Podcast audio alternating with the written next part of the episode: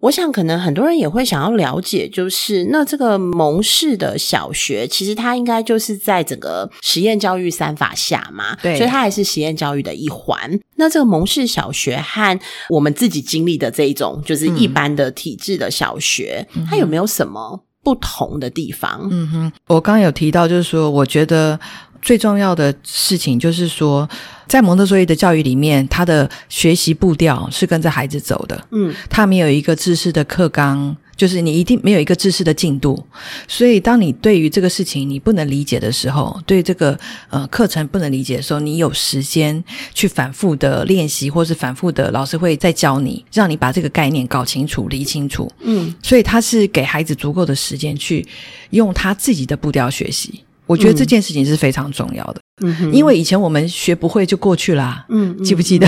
就老师不会等我们的。就是钟声响，当当当对对当，对老师就下课了嘛。对对对，那你考试考完了，考完了这个这一题你不会了，然后你还是搞不清楚为什么不会，继续就没啦，嗯哼也是没了，嗯哼就是你还是不懂嘛。嗯那只是这个不懂，你就是放放着，然后对运气好就是下一次就可以解决，运气对不好就永对远有就有不一天懂我了就有一天就忘记了。等着自己突然叮想通，